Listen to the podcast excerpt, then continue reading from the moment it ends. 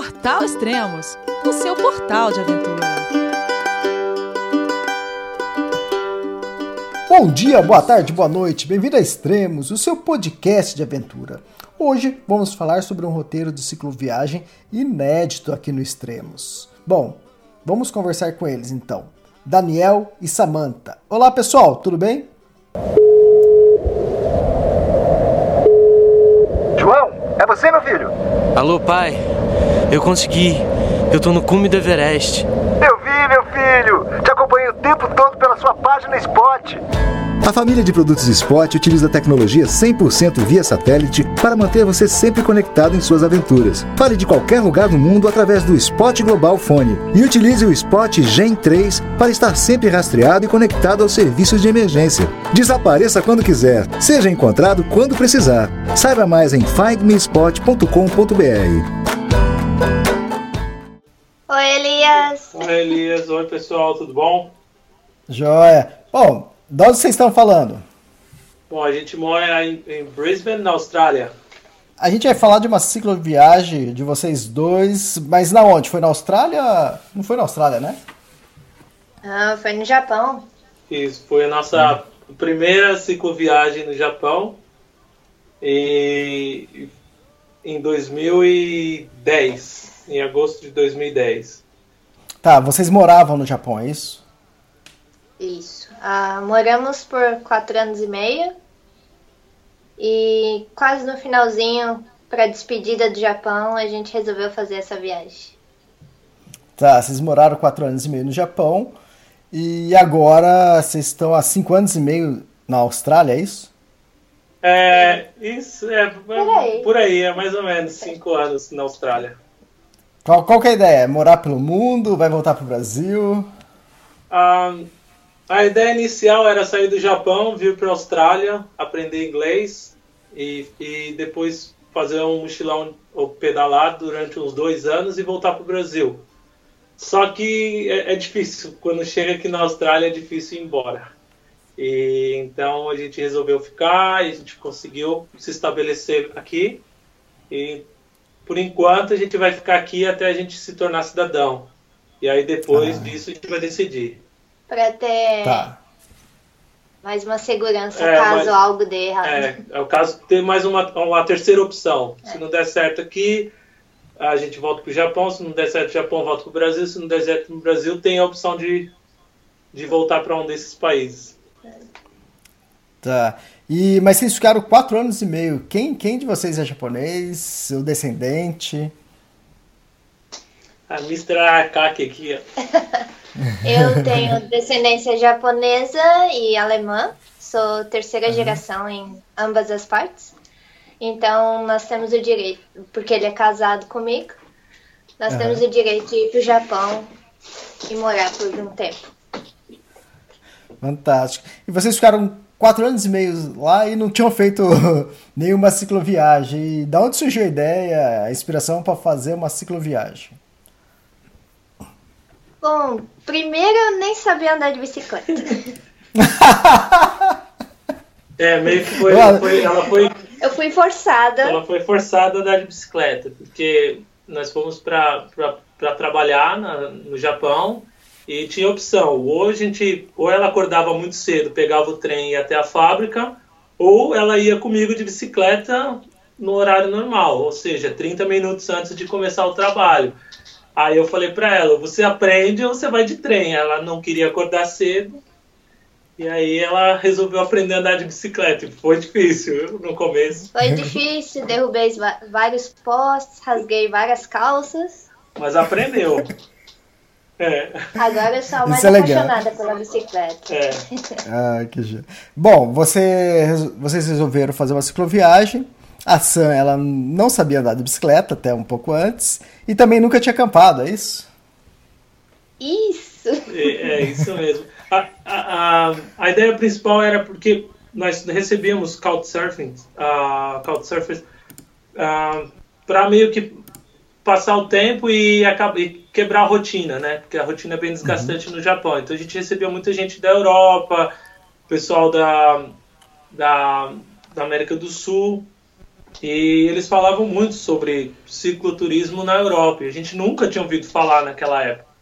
Então foi um dos, dos motivos principais. Falou, pô, a gente já usa bicicleta para ir trabalhar, para se locomover. Por que, que a gente não faz uma viagem é, de bicicleta? E a gente achava que era uma coisa impossível. Mas, mas mesmo assim era como se fosse uma coisa meio distante. Até que um dia uma amiga nossa, que namorava um japonês, Uma brasileira. é a Mayara, mora em Curitiba agora, ah, ela fez e aí uma pessoa tão próxima da gente mostrou as fotos e mostrou que era possível fazer, então a gente resolveu mexer os palitinhos pra É, fazer a nossa. fazer e meio que fazer como se fosse uma despedida do Japão. Ah, joia. E a viagem foi de onde para onde? Foi de Tóquio até o extremo sul do Japão, Okinawa. Uma, de onde Ah, tá. meus avós são. é, uma ilha ao Ah. extremo sul do Japão. Ah, legal. É, para ajudar, eu sei que muita gente que, que ouve o podcast do Extremos ouve enquanto está caminhando, está correndo, está pedalando, e muita gente é, manda e-mail para mim falando: ah, não, o podcast é bom porque eu tenho que trabalhar, pegar a estrada e na estrada eu vou escutando, né? Mas eu sei que tem muita gente também que acompanha o, o podcast é, ouvindo e com o computador aberto e com o Google Maps para ir marcando, tendo uma noção do roteiro, né? Então, é, para ajudar esse pessoal, né, que gosta do Google Maps e, e ver o roteiro, eu vou passar aqui pro pessoal mais ou menos as principais cidades que vocês passaram, né? E e que vocês vão falar durante a- o podcast. Então, mas assim ele já tem uma noção. Então, anote aí, pessoal. É Tóquio, Nagoya, Kyoto, Osaka, Kobe, Hiroshima, Kagoshima, Yoron, é isso? E Okinawa. Ah, yes, isso, isso mesmo. Isso. É, legal, ó. É, foi um sufoco. Eu falei assim, nossa, quando vocês foram passar o roteiro pra mim, eu falei, como eu vou falar isso, né? Mas é, não, esses são nomes mais conhecidos, né? Não, E a gente coloca. Isso, e a gente coloca também depois os nomes no, aqui no, na descrição do, do podcast, aí o pessoal fica mais fácil para copiar. E, e daí? Resolveram é, fazer a cicloviagem? Vocês tinham bicicleta? Quer dizer, vocês tinham uma bicicleta para trabalhar. Foi a mesma que vocês usaram para cicloviagem? Como foi? Não. Não, no Japão essas bicicletas são chamadas de, de mamachari, que é uma bicicleta normal, é, que você... Ela, Mas é um modelo bem antigo. é um modelo, parece aquelas bicicletas da década de 40, 50. É a bicicleta que você usa no dia a dia. Você sai de lado dela, você não tem aquele quadro específico de mountain bike. Então a gente resolveu comprar uma bicicleta para cicloviagem. Mas na época a gente não sabia de nada sobre cicloturismo. E essa nossa amiga que fez a viagem, ela falou: ah, lá na loja onde eu comprei tem uma bicicleta que já vem com tudo, já vem com as malas, os, os, os, os bagageiros, tudo prontinha para só comprar a bicicleta e colocar as coisas dentro e ir. Eu falei: ah, pô, eu não queria ter trabalho, eu não sabia de nada. Eu falei: ah, vamos comprar essas bicicletas mesmo. Aí a gente acabou comprando essas bicicletas que já, já tinha tudo. Tá Hoje aí, mas foi uma boa? Ou pens- pensando hoje em dia, como a Sanja tá falando, é, foi uma boa isso? Ah, foi porque, assim, não, não são de marcas super conhecidas, mas são de material muito bom. Hoje em dia a gente pensa de se fôssemos recomeçar a primeira viagem, talvez seriam marcas melhores, tal, mas a gente conseguiu ver que mesmo não sabendo muito, não sendo marcas Foi conhecidas, uma boa escolha. foi uma boa escolha. E É. que você não precisa de muito dinheiro pra É, para conseguir fazer. fazer uma viagem. Mas já tinha tudo, essa era a vantagem, né? É, não Mas precisa. a gente não sabia nada sobre o pneu, não sabia qual era a melhor mala, não sabia. Não sabia nada, a gente não tinha noção nenhuma so- sobre, sobre isso. Eu só pesquisei, ah, tem essa, pô, a marca é relativamente bacana e já vem com tudo, então essa, essa era o, o marketing, já, já vem com tudo, então vamos comprar essa. Deve ser boa. Mais ou menos assim. Exa- exatamente para pegar esse pessoal de primeira viagem. É, É. foi. E também naquela época, não parece uma época tão distante, é, mas naquela época o acesso às informações não era tão fáceis quanto é hoje em dia. Hoje em dia você abre dita bicycle touring ou cicloturismo, você já encontra 500 mil links com 500 mil informações com tem livro, tem livro, site. site, tem muita informação hoje em dia. É... E para e para cicloviagem, vocês já saíram de primeira ou fizeram uma viagem de teste antes? Como foi? A, a gente resolveu fazer uma viagem de teste, mas a gente não tinha uma data para a viagem em si começar. Então, fomos fazer uma viagem de teste de três ou quatro dias. É. Que... Para testar equipamento, para testar. Para ver se dava para montar a barraca, Isso já é... que nunca tinha acampado. É, a gente comprou a barraca, a gente não tinha usado a barraca ainda. Eu montei ela dentro do nosso apartamento. E aí eu desmontei ela, coloquei na, na mala e falei, ah, vamos fazer o teste com os equipamentos. Não sabia nem se o fogareiro ia funcionar. Funcionar, não. nada, não sabia nada. A gente foi para uma praia próxima à nossa casa, cerca de uns 200 quilômetros de ida e volta. E, e foi, foi bem engraçado. A gente tinha medo de acampar em qualquer lugar, não sabia onde tinha camping. Então a gente acampou atrás de um caminhão para ninguém ver a gente. É, e no final das contas, no meio da madrugada, o caminhão saiu e a gente estava virado para uma avenida super movimentada, assim. Então. Foi o pior camping que a gente é, já fez. Chão, duro. chão duro. E a gente tinha a praia muito próximo da gente. Só que a gente era muito encucado na época de se preocupando demais, sabe? Ah, não, ali as pessoas vão, vão mexer com a gente e tal. E a gente estava no Japão, né? A gente esqueceu desse fato. Uhum. E que lá é super de, tranquilo para fazer. Esse tipo de é, coisa. É, é, campismo selvagem, né? Wild camping. É. Acampamento selvagem. Então, então é, foi tranquilo essa, esse, primeira, esse primeiro teste, aí depois é, vocês saíram para a cicloviagem. Vocês tinham uma, uma data certa para fazer esse. um período certo para fazer essa cicloviagem? Não, porque o, o contrato do, da empresa tinha acabado. Então não tinha uhum. compromisso com nada. A gente não tinha o trabalho, a gente uh, acabou o nosso contrato, a gente resolveu não renovar o contrato para fazer a viagem. E a gente só tinha uma, uma, uma viagem para o Brasil marcada depois de alguns meses, para dezembro. Então a gente tinha de agosto a dezembro para meio que decidir o que a gente queria fazer. Então a gente não tinha uma data específica, a gente só queria passar por algumas cidades que, que os turistas, quando vão ao Japão, conhecem, as cidades principais, que eles tanto falavam. Era o nosso objetivo principal e também chegar em Okinawa, da onde os avós da Samantha vieram.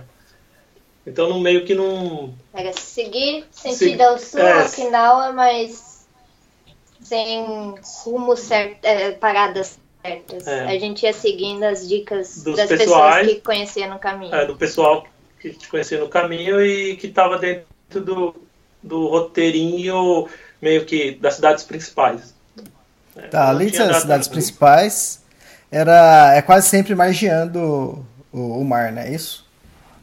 Isso. Isso, é, então, é uma coisa engraçada, porque na, naquela época a gente não, não tinha smartphone, a gente não se ligava em GPS, não tinha nada, a gente tinha só um. A gente usava um mapa de papel. A gente usava um mapa de papel. Uhum. Aí foi engraçado, porque nós compramos os mapas de acordo com as regiões. O Japão é dividido por várias regiões. Então, quando acabava uma região, a gente mandava o, o mapa, mapa, de, de volta para casa da, dos pais da Samantha. E a gente abria e começava um novo mapa. Então, é, sempre seguindo a rota 1, que, que ia até a cidade de Osaka, de Osaka até o extremo sul é a rota 2. Basicamente era isso. Então foram praticamente duas grandes rodovias, a 1 e a 2. é. Uh, e, é. pô, bem que, mas vocês tinham uma solução fácil, né? Pra, vocês mandavam o mapa de volta para não ficar carregando peso à toa, é isso? Isso, isso. E, e volume também. O volume e o peso, porque era um mapa muito detalhado. Era muito, muito, uhum. muito detalhado. Mas a vantagem de você poder fazer uma viagem de bicicleta no país que você mora é você poder comprar lembrancinha e tudo mais e poder mandar para casa. É, manda para casa. Uhum. Pra não ficar carregando. É, e o correio no Japão é super barato, então dava para fazer isso. Então a gente é. A gente... Eu, eu, lembro, Eu lembrei disso que, cê, que vocês falaram que mandaram de volta, que eu lembrei do livro Wild, né, da Sherry Stride, que fez, que em português é livre, né? Que ela levou livros, levou livro durante a viagem e só que ela não mandava embora, ela queimava o livro, né? Ela, era, era o combustível dela durante a noite pra, na fogueira. Então para ela não carregar peso, ela, se ela lia 20 páginas no, no dia, ela arrancava aquelas 20 páginas, é, queimava aquelas 20 páginas. Isso é bem interessante. É, não, a gente, é. a gente ainda tinha o objetivo de guardar os livros para poder usar depois. Fazer decoração na casa com os mapas. Fazer decoração em casa com os mapas e tal, porque era uma coisa muito detalhada. Era, um, era meio que um, o Senhor dos Anéis em forma de mapa, assim, cada, cada região do Japão. Era bem grande. É, legal. E como foi, a, como foi o início da cicloviagem? Então, a, a primeira. A, a, o começo foi bem tranquilo, porque nós, basicamente, os primeiros 200 quilômetros a gente passou pela região que a gente já feito teste. Então, ah. foi, foi. Nós morávamos em Tóquio, mas um pouquinho afastado da região central. Então, a gente foi sentido a ao nosso primeiro, a nossa primeira parada, que é uma cidade chamada Hakone. Então a gente tentou... Mas como a gente já conhecia as subidas já, dela, a gente é, resolveu parar uns 30 quilômetros antes. É, de Hakone a gente passou uma noite um pouquinho antes, e depois de Hakone, ó, a gente parou na cidade de Odawara, que faz parte da região de Tóquio ainda, e depois de Odawara a gente subiu as montanhas para Hakone, que é uma cidade turística que tem um lago no topo da montanha e ela é famosa por ser Mas vulcânica. Acho, acho, que esse começo da viagem foi o, o, mais pesado, foi onde a gente pegou a pior montanha. A pior montanha. A pior né? subida. É. Não tinha nem como tentar pedalar. Tinha que empurrar, empurrar mesmo. a bicicleta. Caramba! E vem é. cá, vocês começaram a, a cicloviagem em agosto, foi isso? Isso. isso. Como, como era o clima né, nessa verão. época? Ah, é verão. Tá, exato. É, a Samanta, Mas ela, é verão? ela adora, ela adora o calor, que, ela que... não gosta de passar ah. frio. Ah, tá. Mas que verão é esse? Qual a temperatura aí era em Tóquio, mais ou menos nessa época? Ah, varia um pouco, mas você vai descendo vai esquentando mais. A gente chegou a pegar 45 graus. É. Mas assim. É, mas úmido. É muito úmido. Então, uhum. é, tem outra. Essa é para desmistificar também, que acho que o Japão não é quente, que não tem verão, que não tem praia. Realmente, o, o verão de lá é, é, bem curto, mas é bem intenso. Muito intenso. Uhum.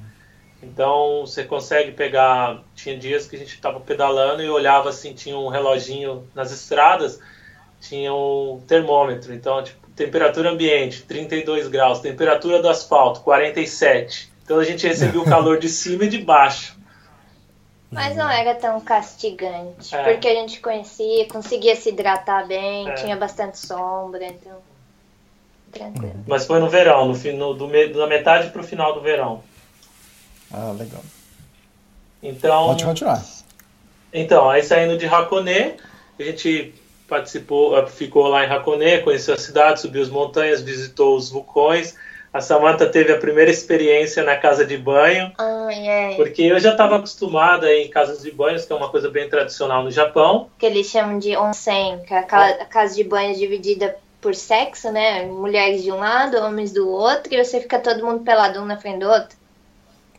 Nossa! É uma vergonha! eu, eu já tinha ido porque eu adoro, então... É, é bem relaxante, mas eles... Hum. Cons... Eu tenho cara de mestiça, mas eles conseguem ver que você não é japonês. Então eles ficam olhando Sim. tudo, eles reparam cada pontinho do seu corpo. E não é muito confortável, mas eu precisava tomar banho, né? É, então eu fui. Então, geralmente, quando você para, esses locais são os mais baratos e muitos deles oferecem acomodação. Então, geralmente, a acomodação está associada ao onsen quando é natural e sentou quando é artificial, né? Água aquecida. Mas de um modo geral, é todo mundo peladão lá na piscininha quente. E você toma seu banho, entra na piscininha para relaxar. E foi a primeira experiência da Samantha. Ela saiu de lá é, horrorizada com o que ela viu. É legal, experiências novas, é, é, isso é legal.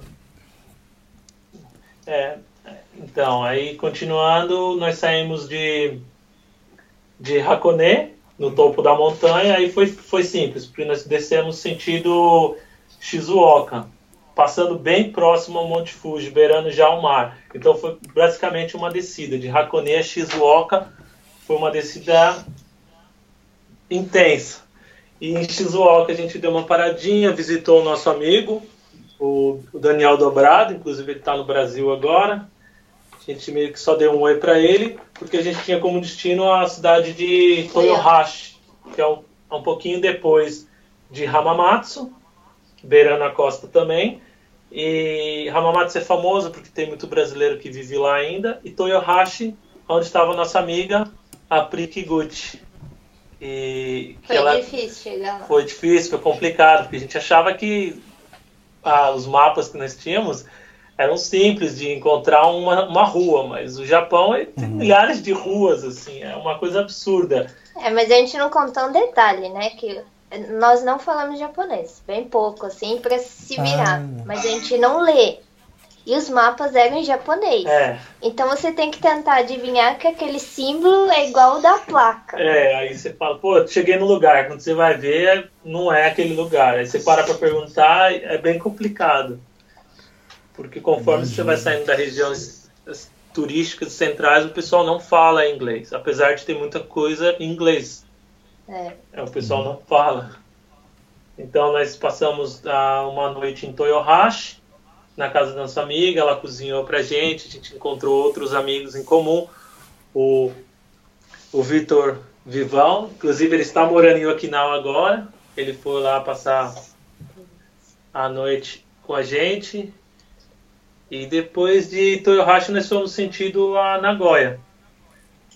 E aí, tá, Nagoya... É... Desculpa.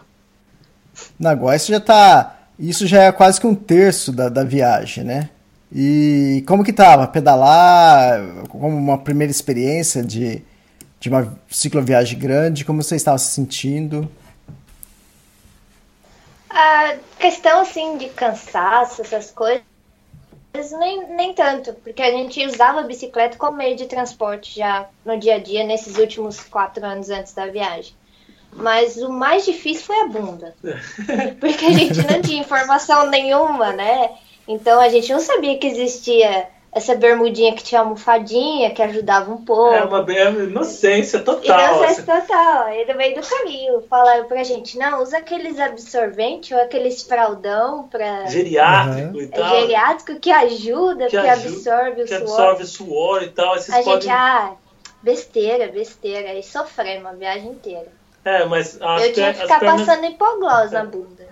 As Caramba. pernas já estavam acostumadas, mas ah, teve um, um negócio também. Quando era cicloturista de primeira viagem, a gente foi muito carregado. Num país que nós morávamos e somente em uma estação, só no verão. Então, eu carreguei muita, muita, muita, muita coisa sem necessidade. Ele levou calça jeans. Eu levei é, calça jeans na, na, na minha bicicleta. Metade das roupas não foram usadas. Não foram usadas, isso. Então foi difícil carregar assim é, todo esse peso também. Mas no mais foi tranquilo. O joelho eu não forçava muito, quando era muita subida, a Samantha me esperava no topo e eu empurrava a bicicleta. É. E ela sempre pedalando, mas foi bem tranquilo. Aí... E problema na bike até então? Uh, a gente foi ter o primeiro pneu furado. Já quase em Kyushu, quase já no final da, da, da ilha para pegar o barco. Assim, quase no final do Japão para poder pegar o barco para ir para a ilha. É, mas depois que furou o primeiro, aí já veio uns três, é, quatro, quatro, acho que seguidos. É, porque é uma região que chovia muito, então sempre quando chovia a gente falava, ah, tá chovendo, vai grudar sujeira no pneu e vai furar o pneu. E a gente, era a associação que a gente fazia. Provavelmente não era isso, era que eu não sabia arrumar o pneu de verdade, né? Quem dera tivesse o pneu da carambola. É, o, o, o hoje em dia é nosso. Ah, hoje em dia a gente tem ele, né? Mas naquela época. Naquela época a gente não sabia, né? E é bom mesmo ele? Ou é, é lenda? funciona. Não é, não é lenda, não. Ele realmente funciona. Nós É, nós fizemos algumas cicloviagens depois, a gente já aprendeu um pouquinho mais e, e ele não é propaganda enganosa, não. É, a da Carol acho que durou mais, mais de 10 mil quilômetros, se não me engano, sem furar. Mas o Israel Kaufman parece que, sei lá, no acho que primeiros 15 dias tinha furado acho que duas, três vezes, coisa assim. É, ele, ele, ele teve o mesmo problema que um, que um, que um dos nossos uh, guests do Warm Shower, é que ele colocou a fita prote a protetora, isso, então a fita estava furando a câmera. É, eu lembro de ter escutado isso. Aí meu amigo falou, você viu lá? Ele teve o mesmo problema que eu, ele colocou a fita e a fita estava furando a câmera. Não é culpa do pneu, é culpa da fita. Eu falei, ah, mas é que a gente quer colocar uma proteção extra, né? A gente nunca acredita. Nunca acredita que vai, que vai funcionar. Tá, e, e, esse pneu não precisa dessa proteção, né? Ele já, ele já é bem resistente. Não, se você comprar o, o, Só pneu o, o extremo mesmo, ele, ele é dividido por várias categorias. Se você comprar o de cicloturismo mais forte, proteção 5, ele é bem resistente. Ele não tem necessidade de colocar essa proteção extra. Essa proteção extra. Qual o nome do pneu mesmo? É, o Schwalbe... Uh, eu não lembro. Marathon. É o Marathon Plus é. 5, Schwalbe. Schwalbe é o nome da marca, o Marathon Plus 5 é o, é o, é o modelo. modelo. Legal. Aí vocês chegaram em Nagoya, então. Isso. Em Nagoya a gente tinha, tinha um encontro marcado. é, nós, nós, nós, chegamos em Nagoya para visitar essa nossa amiga, que foi a nossa inspiração para fazer viagem de bicicleta. Ela estava trabalhando num parque aquático, é um parque que abre somente no verão e chama Nagashima Spa Land. E é um parque aquático junto com um parque de diversões. E ela trabalhava lá. Porém, não tínhamos acomodação no mesmo alojamento que ela. Que então... ela. Então a gente meio que ficou, ficou, passou o dia com ela, visitou o parque, brincou no parque. Só que a gente ficou acampado na beira do rio, lá próximo de onde ela de onde ela estava hospedada. O que hoje em dia o Daniel falou que não faria. Questão é. de tsunami, é, subir já, o rio. É, já ficava preocupado, porque estava muito próximo da água. Então, nós passamos um dia visitando a nossa amiga, passeando no, no, no parque, e depois a gente visitou a cidade de Nagoya. A gente passeou pelo castelo, a gente foi no museu de, de ciência na região de Sakai, que é bem turística. Nagoya é, um, é uma cidade relativamente grande. Tem muitos brasileiros que moram próximo a Nagoya também, na, na região de Gifu. Mas o que surpreendeu foi a cidade seguinte, Suzuka. É, Suzuka. É, pode, Tem a Fórmula 1? Isso, depois de Nagoya, a gente decidiu e continuou a viagem. E a gente tinha alguns amigos na região de Suzuka, onde tem a, o Grande Prêmio de Suzuka. E é uma uhum. coisa surpreendente, porque. É uma a, cidade interior, assim, minúscula. Minúscula, e que parece que ela só existe por causa da, da, da pista de, de, de Fórmula 1. E é uma cidade de como é que fala? Plantação de arroz. Plantação de arroz. É uma coisa bem engraçada. Inclusive tem uma amiga nossa que mora lá. Ela hospeda muito um, ah, Couchsurfing lá e eles eles vão lá e ficam surpresos. Até o pessoal da Fórmula 1 chega e fala, pô, eu quero ver o Japão super moderno, os castelos e tal. E você chega lá, é só a pista de Fórmula 1 e as plantações de arroz, assim. E a cidade é realmente muito pequena. Tem a praia, a gente visitou a nossa amiga é, e, e foi passear pela praia e conheceu a família dela e um outro casal também que tinha acabado de ter um neném. Ah, eu tô achando legal que vocês estão falando aí que vocês estão vocês estão cruzando, né, em sentido sul, o Japão.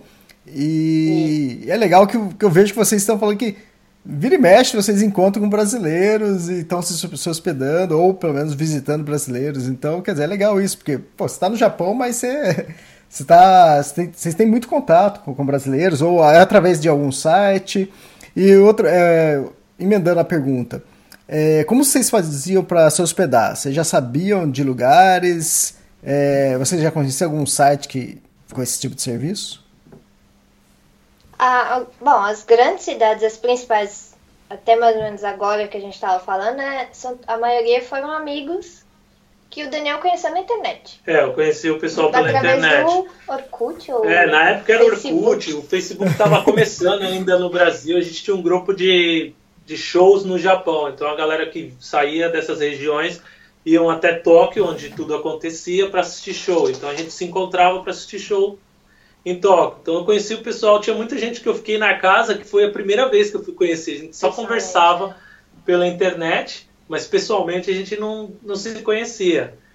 E Fora isso, tinha o Couchsurfing, fora isso tinha o Couchsurfing, mas foi mais na região sul, Sul. do Japão. E e outra opção era camping, mas quando tava muito cansado, não tinha ninguém para ficar, era internet café. É, então, como a gente era muito cru, naquela época a gente não sabia nem o que era guest house, host, ah, hostel, ah, backpacker, né, que não é uma expressão. Não é backpacker. Não é backpacker, é hostel. é. Tinha. A gente não conhecia nada disso. Então a nossa opção era, ah, pô, vai pro internet café, porque internet café no Japão é como se fosse um hotel três estrelas. Você paga uma taxa, você tem um espaço bacana para dormir, eles te dão toalha, te dão é, escova de dente, pasta de dente, você Pra tem. lavar roupa, Você pode lavar roupa, você tem é, bebida à vontade. tem bebida à vontade a noite inteira e, e, além do mais você tem um computador, que esse era o objetivo. Então a gente ficou muito em internet café, que não é, não é, não é uma má opção. Principalmente nas grandes cidades, que eles estão muito bem localizados. Eles geralmente estão do lado das grandes estações. Então a gente ficou bastante em internet café. É, eu não sei O, quanto o, o custaria. Warm Shower vocês não conheciam ainda. Não, infelizmente não. A gente foi conhecer faz o quê? Um ano? É um ano e meio, dois só que a gente conheceu o Warm Shower. Viajando pelo Japão com amigos, num hostel. Ó, isso tudo de- cinco anos depois. Eu encontrei um australiano e a gente estava conversando e ele falou, isso lá no Japão mesmo. Ele falou, ah, não, eu tô, eu tô usando o Warm Shower, você ouviu falar? Eu falei, não, o que, que é isso? Aí ele me explicou o que, que era. Aí tudo mudou. A vida foi transformada, a nossa vida se transformou, porque o Warm Shower realmente é sensacional para cicloturismo. É, é coisa de outro mundo. São outras Explica só um- São outras. Explica um pouquinho rápido, porque às vezes tem pessoas que estão escutando o podcast que nunca ouviu falar. Então, o, o Couchsurfing e o Warm Shower basicamente é o mesmo. Só que a ideia do Couchsurfing é você hospedar o, o turista na sua casa, independente se ele é cicloturista, se ele é Todo tipo de viajante. mochileiro, qualquer tipo de viajante. O Warm Shower é mais voltado para cicloturistas, feito por cicloturistas. Não quer dizer que você não possa ter. Então, é, as pessoas que recebem geralmente já fizeram uma viagem de bicicleta ou pretendem fazer uma viagem de bicicleta. Então elas meio que sabem as dificuldades que você está tendo. Muitas vezes você está cansado, não quer conversar, e ele sabe que você está passando por tudo aquilo. E também a- a- o principal para mim é que o Warm Shower ele meio que mostra para você onde está o seu host, diferente do, do Couchsurfing. O Couchsurfing, se você digitar a cidade, por exemplo, São Paulo, pode ser que você seja, fique hospedado próximo ao centro, ou pode ser que você tenha que ir ao extremo da Zona Leste, que são quase 30 quilômetros de distância do centro. O Warm Shower não. O Warm Shower ele meio que, ah, eu vou passar naquela região da Zona Leste, por exemplo, de São Paulo, eu sei que tem três hosts lá, eu não preciso mudar muito a minha rota para poder ficar hospedado na casa da pessoa e trocar experiência com ela. E o fator principal é que você não paga nada.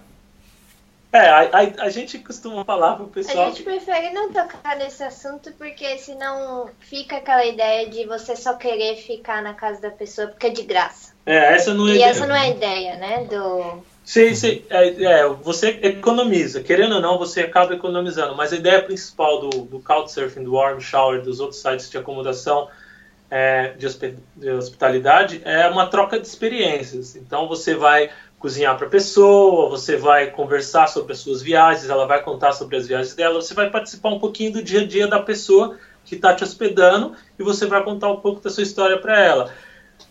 Com isso, você acaba recebendo uma acomodação é, gratuita. Mas é meio que, a gente costuma falar, é uma troca, não um, um ganho só de um, num sentido, né? Uma troca para os dois lados. Os dois ganham. Tá. E além disso, vocês faziam campo selvagem também. Sim, sim. Apesar do medo inicial, né? A gente, a gente acabou descobrindo que o Japão, apesar de morar lá, o Japão é super tranquilo para acampar em qualquer lugar, desde que você não faça fogueira. Que esse era o, o, o, o que mais os policiais exigiam quando eles vinham falar, ah, não pode acampar aqui e tal. Você só falava que ia sair no dia seguinte, eles meio que faziam vista grossa e deixavam você ficar lá. Mas é, a gente fez bastante é, acampamento selvagem. Mas com esse medo, a gente sempre acampava escondidinho, é. né? E um dia, a gente foi dormir muito cedo, acordamos de madrugada. Ah, vamos sair para pedalar, mas deixa eu ir no banheiro primeiro. Tinha um banheiro, era tipo um parque, assim, próximo à cidade. É. E as luzes do banheiro acendem automaticamente. Ainda estava escuro. Quando ela acendeu, as árvores atrás, tudo se mexendo. Fiquei branca, falei, não preciso ir no banheiro mais. Mas que não que foi? sabemos o que é. Não sabemos o que é até ah, hoje. Pode até ter o... sido um urso, pode ter sido um javali. Era um bicho grande. Ou um macaco, porque aquela região que, que aconteceu isso, que também está próximo a, a Nagoya, é, próximo às montanhas, no, tem, tem, tem a, tinha placas de javali, tinha placa de urso, mas estava fora da época, né? E não tinha assim, é, não é tanto. Eles costumam sair um pouco antes deles invernar para procurar comida. Então, geralmente eles ficam afastados da, bem no meio das montanhas. Mas como era muito tarde, escuro e acendeu a luz do, do banheiro, a gente viu que era alguma coisa muito grande. Mas ah, muito grande.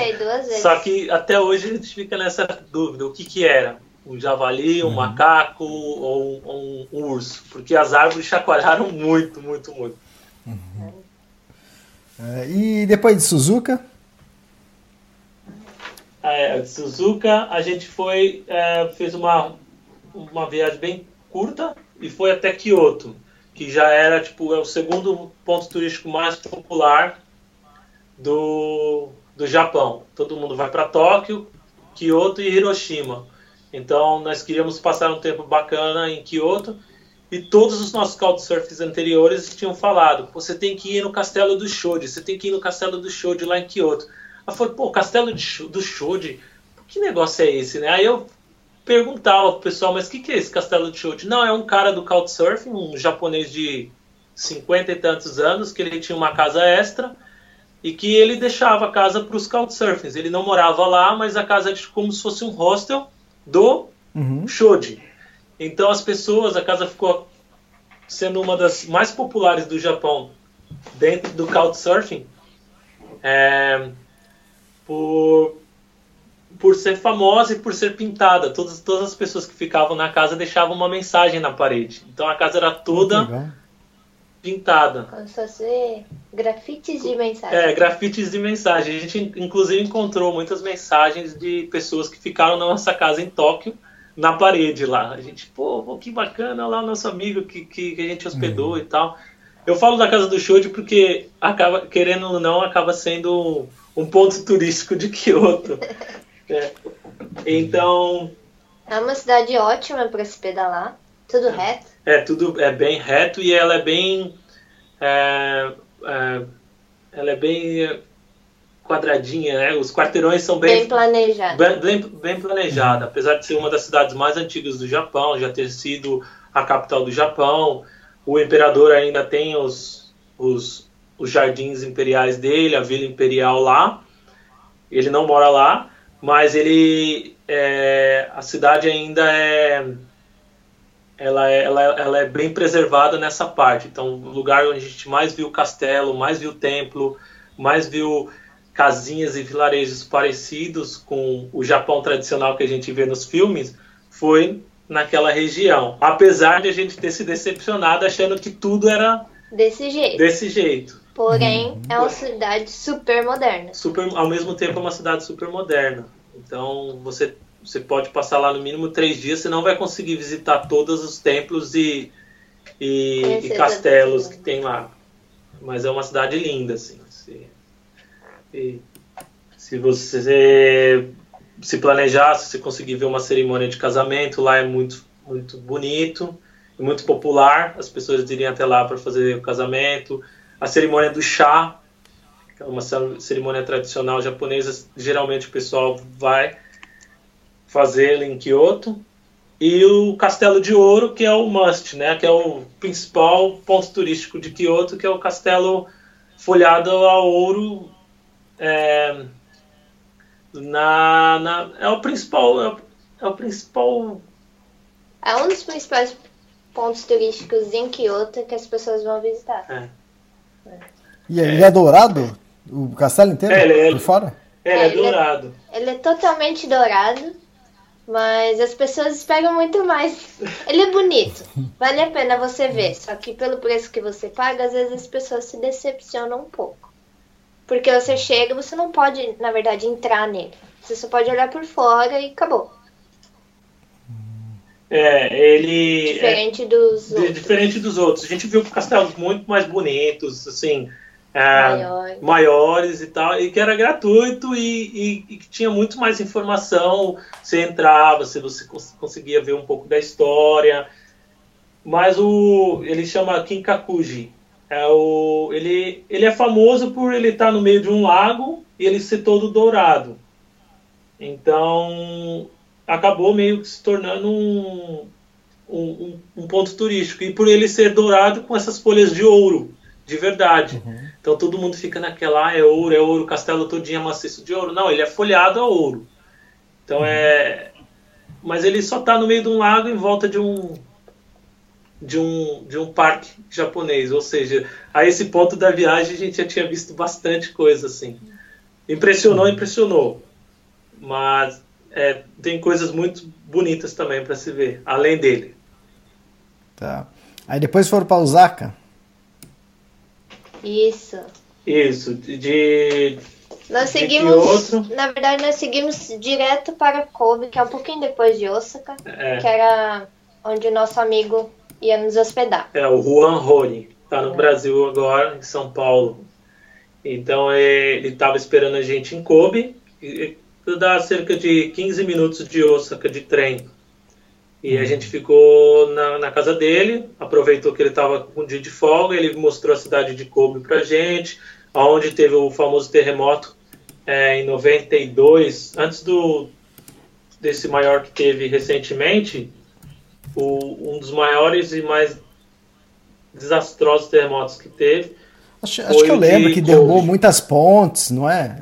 Muita ponte Isso. caiu. Isso, esse é mesmo. esse a gente mesmo. foi até. É, nós fomos até a,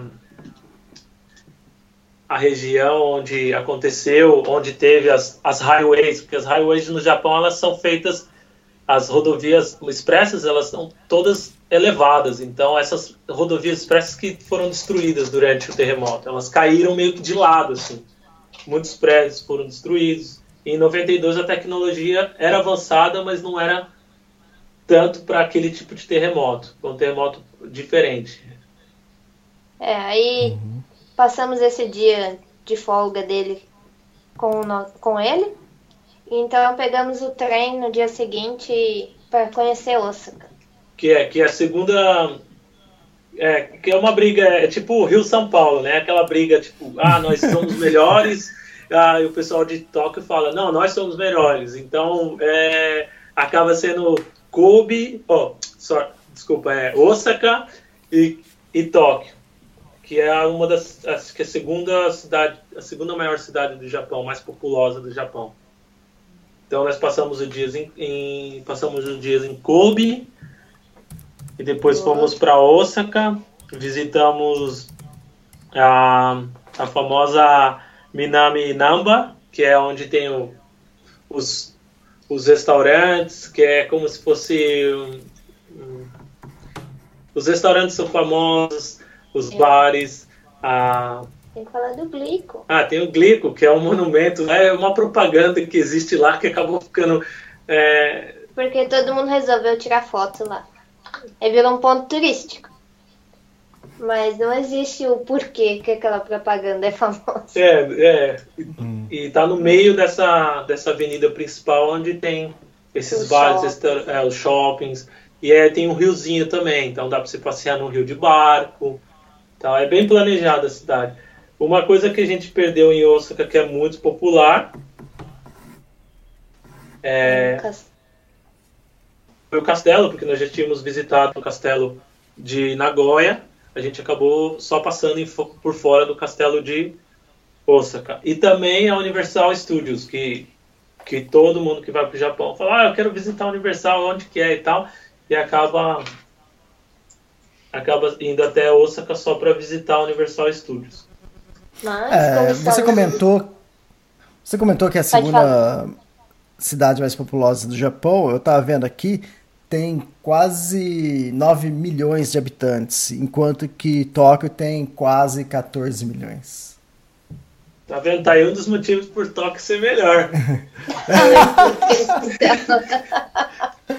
Ser mais gente. É, tem uma briga mesmo. O pessoal até costuma falar que eles falam um, um, um japonês diferente, com sotaque diferente. É igual o Rio São Paulo? É, tem, um, tem uma briga entre eles. É bem engraçado essa briga. Você vê um, um pessoal de, de Tóquio e o pessoal de Osaka, eles, eles discutem mesmo.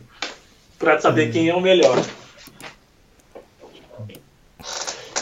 Então, a partir de, de Kobe, como a gente ficou hospedado na casa desse nosso amigo do Juan e da Fumi, que era a namorada japonesa dele, ela indicou pra gente uma, uma ilha chamada Naoshima, que que estava um pouquinho fora da nossa rota, mas ela falou: não, vocês não podem perder, porque é uma ilha bem famosa, onde todos os artistas japoneses é, meio que se exilaram e fi, fizeram da ilha um ponto turístico do Japão. Eu falei, pô, então vamos lá, né? Como que faz para chegar nessa ilha?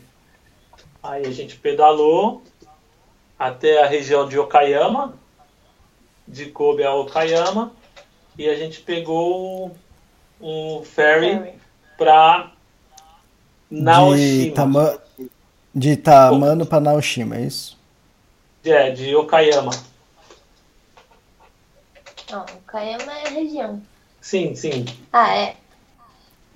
Aí a gente ficou, passou o dia em, em Naoshima e visitou os, os, os museus ao céu aberto e realmente é muito impressionante. Os, é como se fosse uma ilha e a ilha toda fosse um museu. Então você vai pedalando pela ilha e, e, cada região da ilha tem um tem um monumento, assim, um, uma obra, uma de, obra arte. de arte e o, as casas de banho, os onsens, eles são todos decorados com aquelas obras de arte bem malucas. Assim. Você chega na ilha, tem uma abóbora gigante, colorida. é, é, um esse é o artista bem, mais, é, mais japonês mais famoso. Mais famoso. Né? A abóbora com pintinhas. Cheia de pintas pretas, assim. E, e a gente acabou passando um dia lá, a gente ficou, acampou na praia, tomou banho de... Tomou banho que não podia. Tomou banho de moedinha. É. Como assim? E... É, porque. Tio, pa... Tio Patinhas? Não, no não, Japão não é... assim. Você vai tomar banho e o chuveiro você tem que colocar moedinha. Então você tem 3 minutos e meio para um dólar, mais ou menos. Um, um, um, como se fosse uns, uns 3 reais. É como se fosse um, uma moedinha. É uma moedinha, né? Tipo um valor simbólico para ligar o chuveiro. Só que você uhum. tem 3 minutos para tomar banho. Imagina uma mulher que tem que lavar o cabelo. Eu aprendi a tomar banho em 3 minutos. Meninas, não digam que não dá pra tomar banho e lavar o cabelo em 3 minutos, porque dá. É, acho que eu tive um banho assim no Tour do Mont Blanc, lá no Refúgio Bonatti, que era do mesmo jeito, você colocava moeda e era, acho que mais, praticamente esse mesmo tempo. Mas é o que você falou, é, é, você termina o banho assim apressado, porque quase que não dá tempo. É. é a gente meio que elaborou uma, uma estratégia, a gente levou durante a viagem, como a gente já conhecia um pouquinho do Japão, a gente não ficou sem praticamente. A gente ficou um dia um sem dia banho. sem banho só. Poxa. Porque a gente tinha uma, uma mangueira pequenininha, é, a gente carregava uma mangueirinha e no Japão, todo lugar você tem umas paradas para descansar e tem os banheiros públicos e eles são super limpos e super estruturados. E tem o banheiro de deficiente. Então a gente entrava no banheiro de deficiente, colocava essa mangueira no, no- no- no- Na torneira? na torneira, onde lavava a mão, e os banheiros de deficiente ele tem um ralo. Né? Então a gente meio que tomava banho dentro do banheiro de deficiente. Só que um tinha que lavar o outro, porque se soltasse a se mangueira, soltasse a mangueira, desconectava tudo. desconectava tudo. Então meio que Ah, entravam tá. nós dois dentro do banheiro e a gente meio que jogava água um no outro, se, se, se ensaboava e depois enxaguava. Mas tinha que fazer rapidinho, E- pra ninguém ver. E depois de Naoshima foram pra onde? A gente foi para a ilha de Shikoku, que é uma ilha separada da ilha principal do Japão. Por orientação dela, a gente podia voltar para Okayama e continuar pedalando no sentido Hiroshima, mas ela falou: ó, atravessa de Naoshima e vai para Shikoku, que é essa região, que ela é bem famosa é, por ter o- uma, uma, uma, uma ponte que liga de volta à região que nós estávamos. E não é uma ponte só, é uma pista de bicicleta de quase 100 quilômetros que é conectada por sete diferentes pontes. Então cada ponte ela é feita de um Estilo diferente. de um estilo diferente. Então você tem uma ponte pêncil, você tem uma ponte estaiada, você tem uma ponte. Então são sete tipos de pontes. E, e, e, e essas pontes elas param em ilhazinhas pequenas, voltando para a ilha principal, onde nós estávamos antes. Aí eu falei, ah, pô, vamos pedalar até lá então. Então a gente desceu a costa de Shikoku, de Takamatsu, até o começo dessa, dessa pista de bicicleta, que conecta de volta a ilha principal, onde está Hiroshima. Então a gente passou por ilhazinhas. Se eu falar o nome, é muito nome. Mas ela começa em Ima, Imabari e ela termina em No- Onomichi, ou Mihara.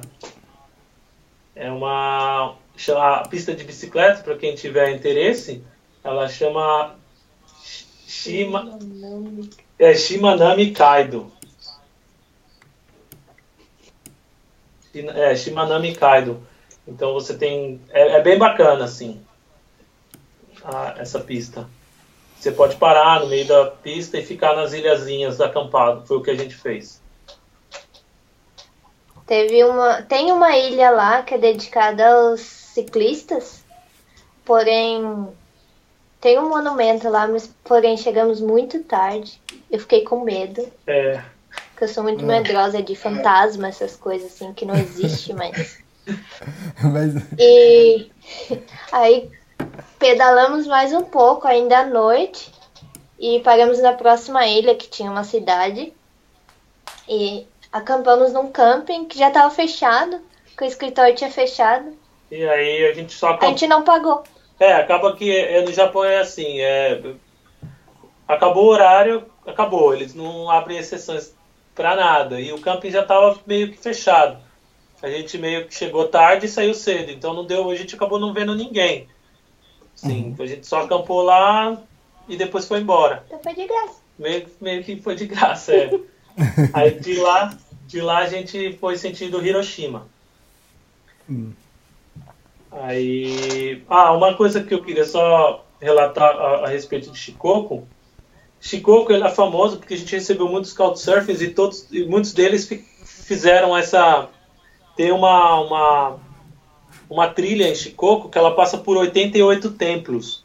Para quem está interessado em fazer um uma um, um hiking espiritual aí no meio das montanhas, essa trilha é bem famosa. E e quem hospeda as pessoas nesse, nessa trilha de 88 templos em Shikoku São os monges. são os monges dos templos. Então você acaba ficando é, hospedado por eles, ou as pessoas que moram na região, eles dão comida. Então é uma, é uma, uma, é uma trilha bem bacana para quem quer conhecer um pouquinho do Japão roots, assim, e ter uma, uma, uma parte espiritual tranquila, porque é uma região montanhosa, é, cheia de esportes radicais, na região de Shikoku.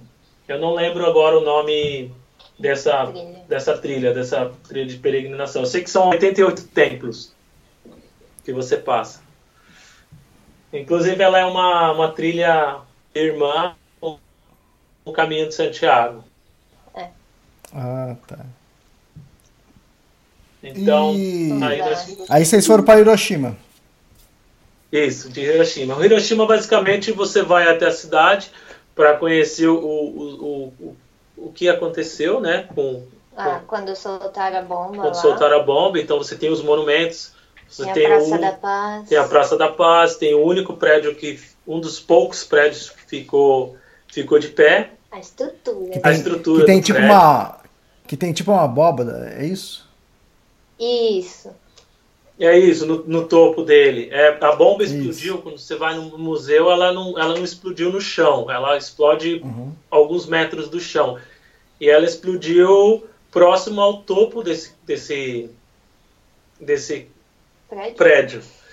Então você vai na cidade de Hiroshima, você consegue ver muitas coisas assim ainda relacionado à bomba. Então você vai no museu, o museu é um museu super estruturado, é bem baratinho para entrar, cerca de 2 dólares assim.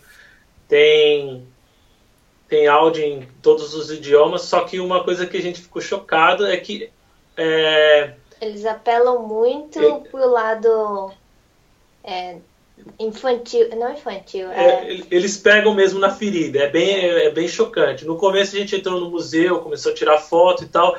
Aí você começa a ver coisas que você fala, não, não, não é possível que isso aconteceu, sabe? É muita você... coisa relacionada às crianças. As crianças, porque era um horário de escola, então eles colocam aquilo mesmo para chocar e para ver o estrago, uhum. para mostrar o estrago que fez a bomba na, no Japão.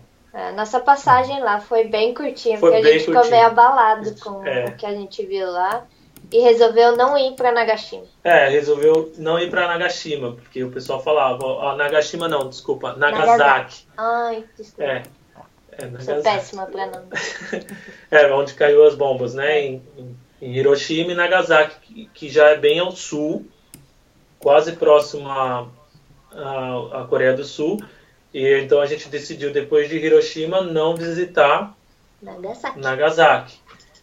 Uma coisa bacana e bem turística depois que a gente saiu de Hiroshima foi nós passamos alguns dias na ilha de Miyajima. Miyajima, isso, que é que também faz parte do roteiro para quem vai para Hiroshima. Essa ilha de Miyajima, você vai sai de Hiroshima, você pedala cerca de 25 quilômetros e depois pega um ferry até Miyajima. Que é de 10 minutos, sei lá. É, o Miyajima, ela é bem, bem, bem turística. Todo mundo vai se lembrar daquele portal laranja Gigante, no meio da gigante água. no meio da água, que todo mundo fala. no meio da "Pô, água. por que E Isso. É, essa é onde fica a, a cidade de. a ilha de Miyajima.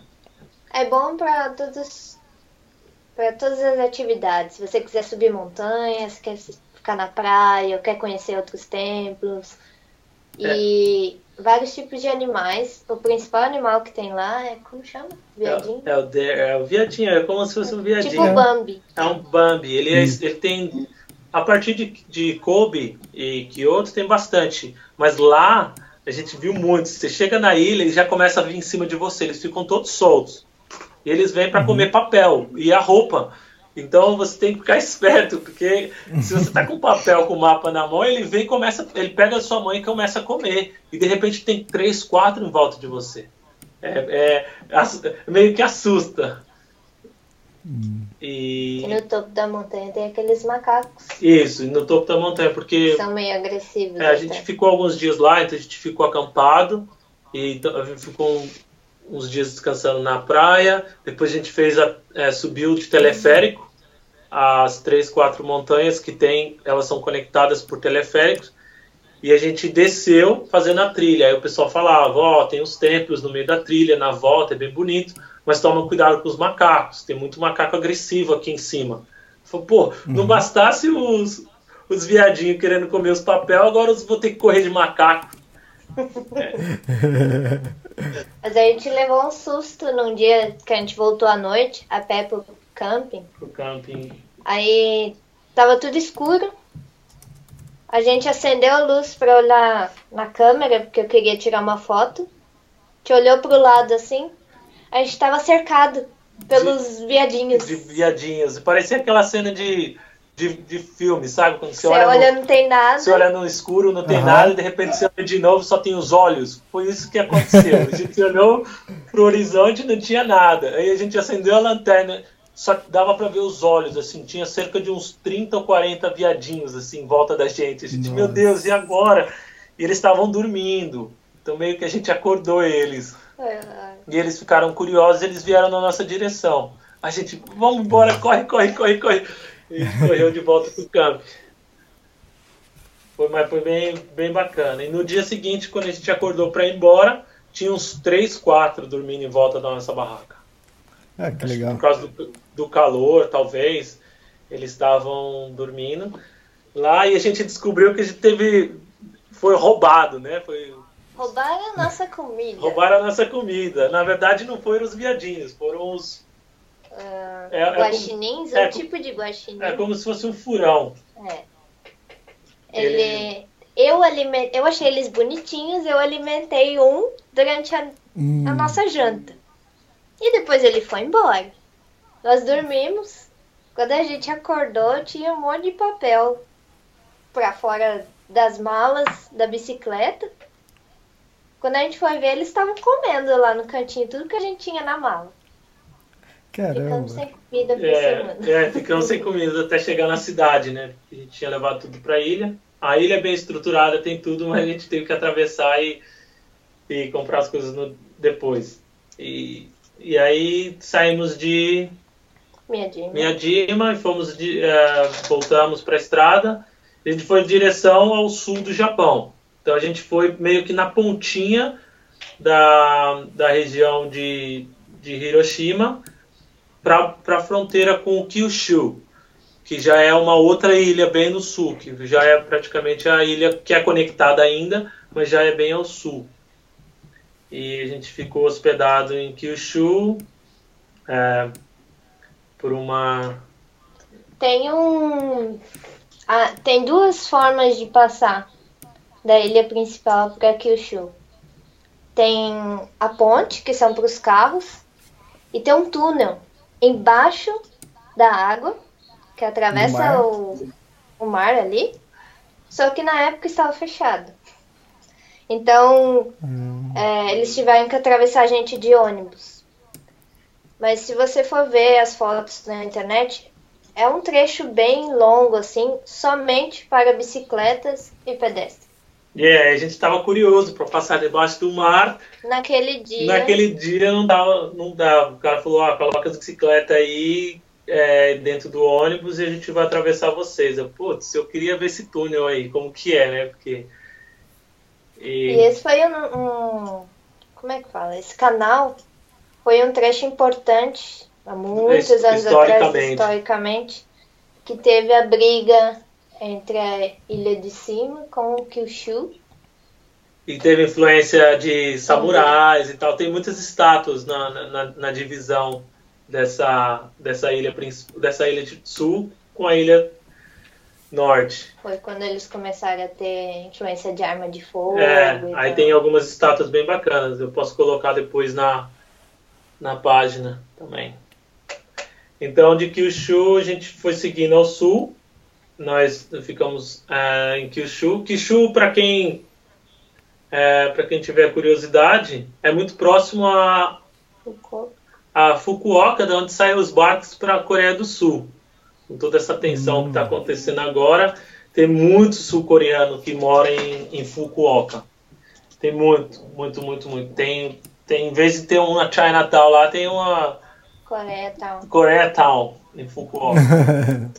É- tem muita gente que vem. é, eu conheci alguns cicloturistas que iam até Fukuoka, pegavam um barco, iam até a Coreia do Sul, pedalavam pela Coreia do Sul, reaplicavam visto para o Japão e voltavam para terminar a pedalada, que é muito próximo.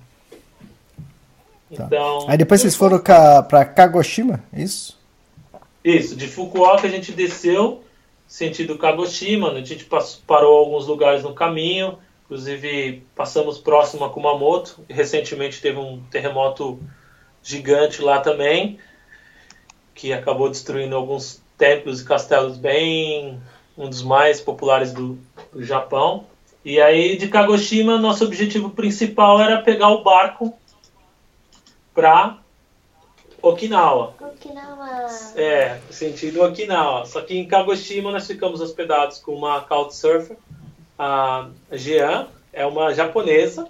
A gente não ficou na casa dela, mas a gente ficou na escola de inglês, né? É, a gente, ela falou, ó, eu não posso hospedar vocês e tal, mas vocês podem ficar na minha escola de inglês. Eu falei, pô, tá bom, né? Ela, você vem pra minha casa para tomar banho e vocês dormem lá na escola de inglês. A gente deixou as coisas lá na escola de inglês e foi tomar banho na casa dela. Ela mostrou a cidade pra gente e, e contou o que a gente podia visitar em Kagoshima. E próximo a Kagoshima tem uma, tem uma ilha. É meio que uma ilha. Dá para ir pela, pela, Por terra. por terra, só que tem que dar uma volta muito longa. Mas de Kagoshima você pega um ferry, é, é cinco minutos de ferry. Você vai até Sakurajima. Sakurajima é uma ilha vulcânica e está em atividade. está em atividade. Você pode ir até lá e você chega lá, você é, começa a cair é, cinzas no seu braço, assim, é muito engraçado. E você consegue subir, fazer umas trilhas lá e ver aonde que desce a lava, é, algumas explosões, não de lava, mas de cinzas, é, É, mas a qualquer momento pode explodir. a qualquer mas- momento pode explodir. A gente pedalou du- durante um trechinho nessa ilha, só um, um dia de viagem, assim, a gente só passeou lá. E a gente sempre ficava olhando onde tinha os, os- as proteções para caso acontecesse um, ter- um- uma explosão vulcânica a gente se proteger. Mas a ilha é bem estruturada, é bem, bem popular. E aí a gente voltou para Kagoshima, bucou o barco e fomos sentido a Okinawa. 24 horas de bar. É, 24 horas de barco. Esse barco ia parando nas ilhas no caminho. E uma das ilhas que falaram pra gente parar era a ilha de Oron, que ela é cercada por barreiras de corais. Então a gente parou em Oron, ficamos 3, 4 dias em Oron. Enfrentamos uma chuva fortíssima quando chegou lá, os, os japoneses estavam todos correndo. Ah, corre pra Vimos o nosso primeiro é, ciclone. ciclone, a gente conseguiu No mar. no mar, a gente conseguiu meio que era não era uma coisa tão absurda, mas Ah, mas todos os japoneses estavam ass- assustados e tal, e falavam, "Ó, tá vindo, tá vindo, e a ilha dava para você ver realmente a chuva intensa vindo assim. Então a gente correu, foi pro camping, a gente tava em dúvida se montava a barraca ou não, se esperava num lugar seguro. Eu falei, não, vamos montar a barraca e ficar fora, a gente vê se a barraca aguenta, né? E a gente acabou montando a barraca e ficou na parte do banheiro esperando. Mas foi realmente uma chuva muito forte, com muito vento. mas durou 10 minutos. Durou é, cerca de 10 a 15 minutos. Foi uma- meio que uma tempestade de verão, na verdade, né? Mas é um dos lugares mais paradisíacos que a gente já foi. Na... Já foi muito turístico, hoje em dia não é mais. Então, tínhamos a praia somente para nós. É, a gente acordou de madrugada para ver o nascer do sol e. e E é, e é uma praia. E é uma praia que dá pra você aproveitar o mar, né? A água quente, é isso? Sim, sim. que Já, Quentíssima. já, já tá bem próximo, né? Essa região do sul já é bem próximo a, Região das a Filipinas. região das Filipinas e tal, então lá é muito quente, a água é quente, a- o visual já é diferente, a gente já começou a ver plan- plantação de, de cana-de-açúcar na ilha inteira. A gente achou que estava no Nordeste do Brasil, para falar a verdade. É, frutas mais tropicais. O pessoal também já começou a ser um pouquinho diferente em relação à, à ilha principal do Japão, já é um pessoal mais moreno, é, eles já são muito mais receptivos, muito mais simpáticos, é, e todos eles paravam a gente, ofereciam coisas. Ah, não, toma aqui, ó, come. É como se fosse uma, uma balinha de rapadura, é uma balinha feita de cana-de-açúcar, de, aço- de açúcar queimado. que chama Satokibi. É, satokibi. É bem, bem gostoso. Para quem pedala, então, é que é açúcar puro. É, teve uma experiência legal lá que a gente estava caminhando e o objetivo era chegar numa caverna. Ah, é, isso foi A sensacional. gente não sabia a direção, paramos e para perguntar para um japonês num restaurante. Aí ele falou assim: Não, não, é muito longe, é muito longe. Pe tá aqui a chave do meu carro, pega o meu carro, vai lá e depois, quando você terminar, você volta e traz o carro. Aí eu olhei pra Samantha, ela olhou pra mim e falei: Não, esse cara é maluco, né? Ele, não, eu, tô, eu tô, tô almoçando com a minha família, eu não posso ir lá com vocês, mas vai lá com o meu carro. Aí, Aí eu, a gente falou: Não, não, a gente não dirige. Não dirige, não, ah, pode não se deixar. preocupa, não. Aí ele: Vocês não querem o meu carro? Então espera um pouco. Aí eu fiquei pensando, eu falei: Pô, o cara vai dar o carro dele, mas para onde a gente ia fugir, né? Porque é uma ilha pequena, não tinha como a gente sair de lá. E ele acabou levando a gente até essa caverna. Parou o almoço? Parou o almoço dele, ele levou a gente, esperou a gente visitar a caverna. E ele falou: Vocês querem que eu leve vocês de volta? Eu falei: Não, por que, que você está aqui ainda? Vai embora, né? Ele: ah, Eu estava esperando vocês terminarem. Aí acabou que a gente visitou, depois conversou com eles, conheceu a família deles. Foi bem, foi bem bacana. Foi uma experiência foi meio que uma boas-vindas à região de Okinawa, porque Yoron já faz parte da região de Okinawa. É, tá, é mas Aí... o, o detalhe é interessante, né? Pra onde você ia fugir com o carro? Né? É, é, eu ia ficar dando volta na ilha com o carro dele. É. E de lá, depois de uns dois, três dias, fomos para tão sonhada Okinawa. Tão sonhada Okinawa. É, muitos brasileiros que moram no Japão, eles vão passar o verão lá, os japoneses também vão para lá no verão. É, é, bem, é bem, bem, bem turístico. É um clima mais tropical, a comida, as pessoas, é tudo muito diferente. Passamos em algumas cidades em que estava tendo festival de verão. Todo mundo, não, não, chega, chega. É, vem, é, vem comer a comida tradicional, vocês têm que participar dos festivais e tal. Porque quando nós saímos de Oron, nós fomos até Narra, que é, que é a, a, a cidade principal de Okinawa. E a gente resolveu dar uma volta na ilha inteira. Se procurar, para quem está com a internet aí, você olha a ilha de Okinawa, é uma ilha relativamente grande. É, ficamos apenas na ilha principal. Na ilha né? principal. Que, é maior. que ela é, é um arquipélago. Uhum. Então a gente foi até na, em Narra e a gente meio que foi até o norte de Okinawa e depois a gente voltou para Narra. Então, durante esse caminho, a gente é, ficou em Couchsurfing, visitou é, cidades históricas, conseguiu ver a diferença que é Okinawa em relação ao Japão, as pessoas é, super receptivas. a gente conseguiu ver a influência americana. americana na ilha, porque lá é um ponto estratégico é, para os americanos, inclusive agora com toda essa tensão, é, meio que eles têm uma das maiores bases militares americanas fora do, dos Estados Unidos, é, é lá em Okinawa. Então você consegue ver vilas americanas, é, pessoas o tempo inteiro falando inglês na cidade de Narra, mas você sai um pouquinho, você, você consegue ver o, o a, a Okinawa mais tradicional. Okinawa é, é, é, bem paradisíaco, né? As ilhas, as praias, né? Parece um, um, um Cari, parece um, um Havaí. É, é, é, meio que, que o Havaí do japonês, né? É, a gente costuma brincar. E tem os corais, tem. Você pode fazer mergulho lá com tubarão-baleia na região norte, é super popular. Tem um dos maiores, para quem gosta de visitar aquário, tem um dos maiores aquários do mundo. É, tem, tem muita coisa para fazer. Tem cachoeira, tem floresta e tem algumas ilhazinhas conectadas por, por pontes também. Algumas ilhas pequenas conectadas por pontes. Inclusive, nós ficamos hospedados na casa de um japonês teve um caso engraçado que ele falou: Não, não, você pode ficar aí, que a gente tinha amigos em comum pelo Couchsurfing. A menina falou: Não, fica lá na casa dele que ele é super simpático. E a gente tava lá conversando com ele em japonês e com ela também, que é a nossa amiga. A gente descobriu que ele tem parentes no Brasil. No Brasil. E quando ele descobriu que nós éramos brasileiros, ele parou de falar japonês. Ele começou a falar em português com a gente. A gente, meu, como assim, né? E aí ele levou a gente para casa dele para conhecer a Batian, que é a mãe ah, dele, a avó, avó da né? família.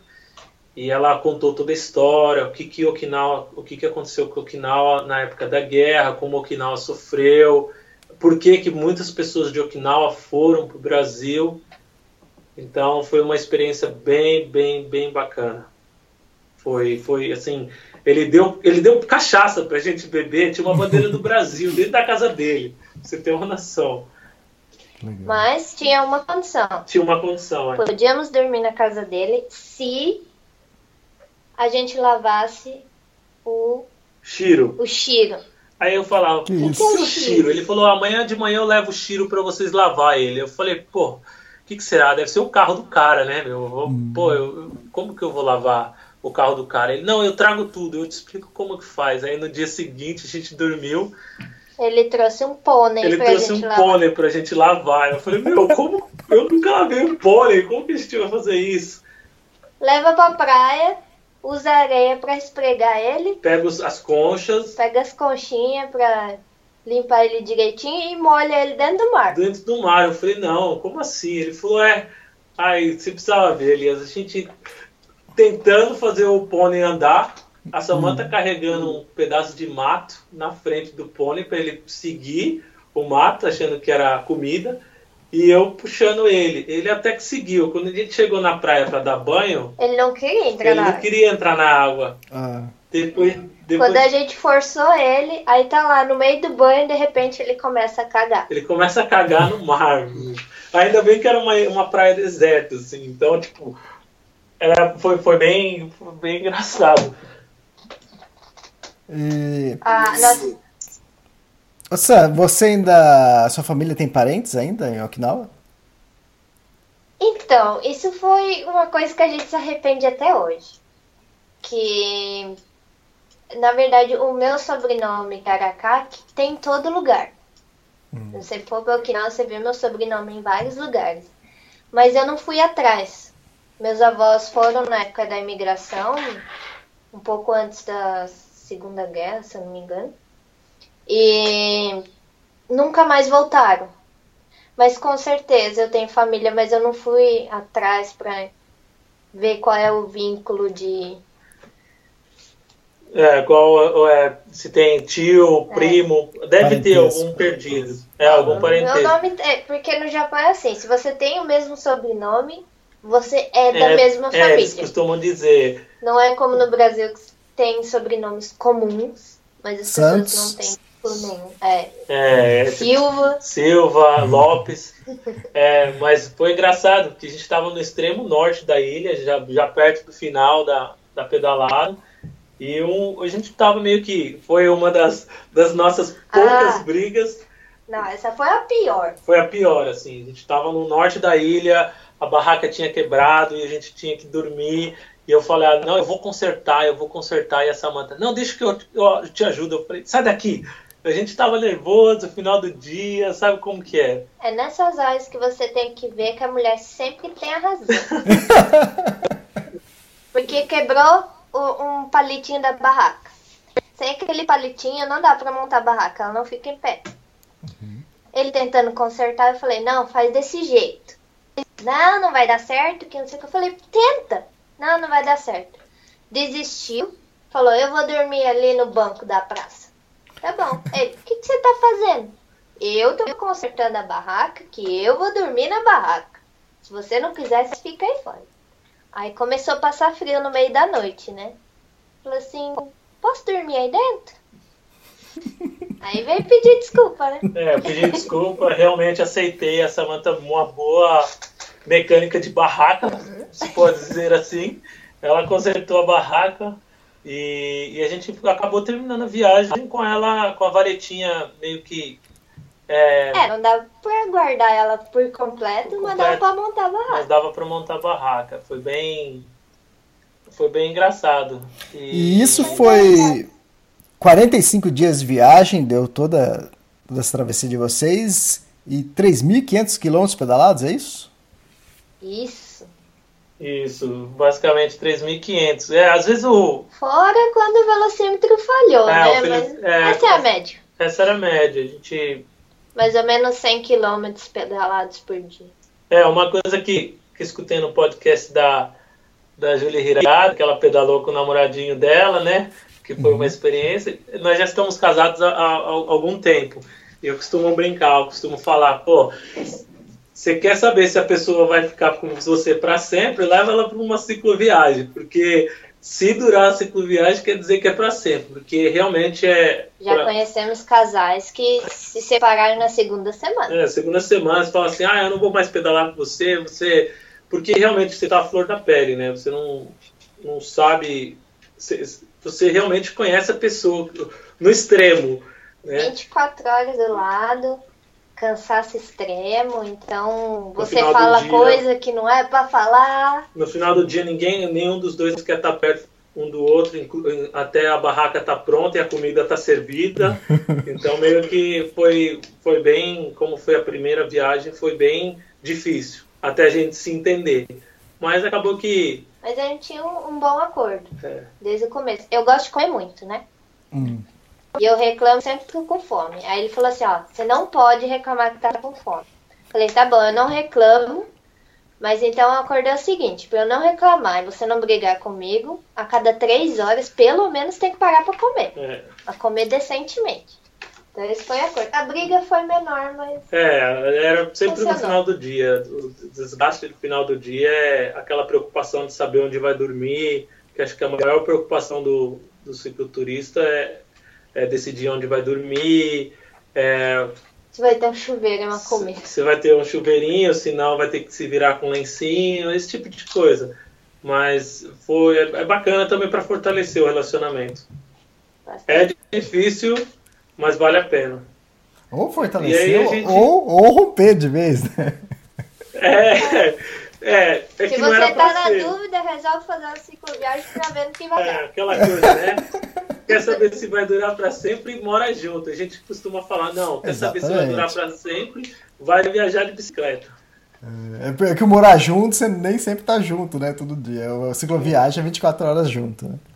É 24 horas em situações é, bem complicadas, assim, tipo, é, é tudo misturado, né? É fome, cansaço, TPM, é, Ó, pera lá, eu não tenho TP.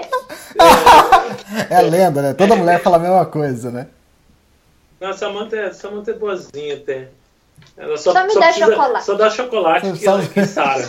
É, Um, um alforge seu era só chocolate. é, é, Mais ou menos isso.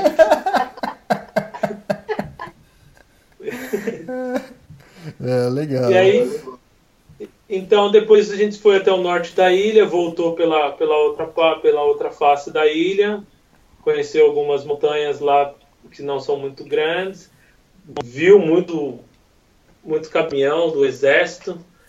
É, Ah, eu tenho que contar uma curiosidade. Pode Mais uma coisa que eu fiz pela primeira vez.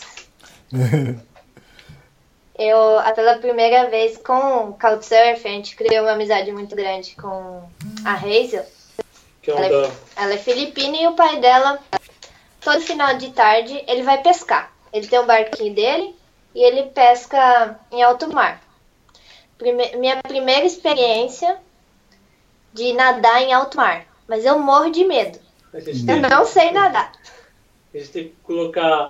Eu, eu fiquei com colete salva-vidas, mais uma prancha segurando pra ter certeza que eu não ia afundar amarrada no barco. A gente amarrou uma corda na perna dela e, e deixou, né? Falou assim, ó, se o barco for longe, você só puxa a corda que você volta pro barco.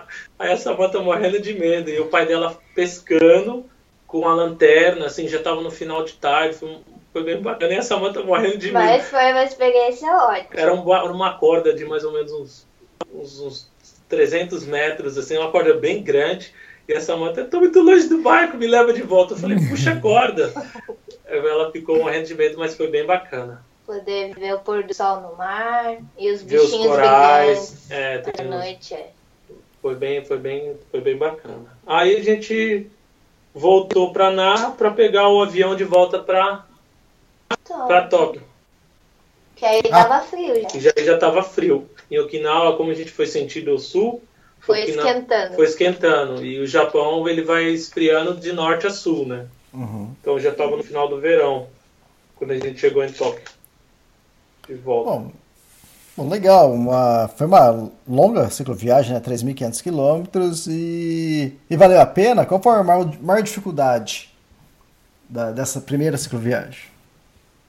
Bom, lidar com excesso de peso, né? Que eu levei a minha bicicleta, a minha bicicleta mais a bagagem, eu estava pesando 50 quilos, a bicicleta e a bagagem. Isso aí é, isso aí é peso de cicloturista que vai dar a volta ao mundo por três anos. E eu estava 45 dias num país que eu conhecia, só pedalando em, um, em uma estação. A lidar com a bunda, né, Sam? Uhum. Esse foi o meu maior desafio, foi a minha bunda. É. Porque os outros eu ainda conseguia. Com o tempo eu fui me adaptando e.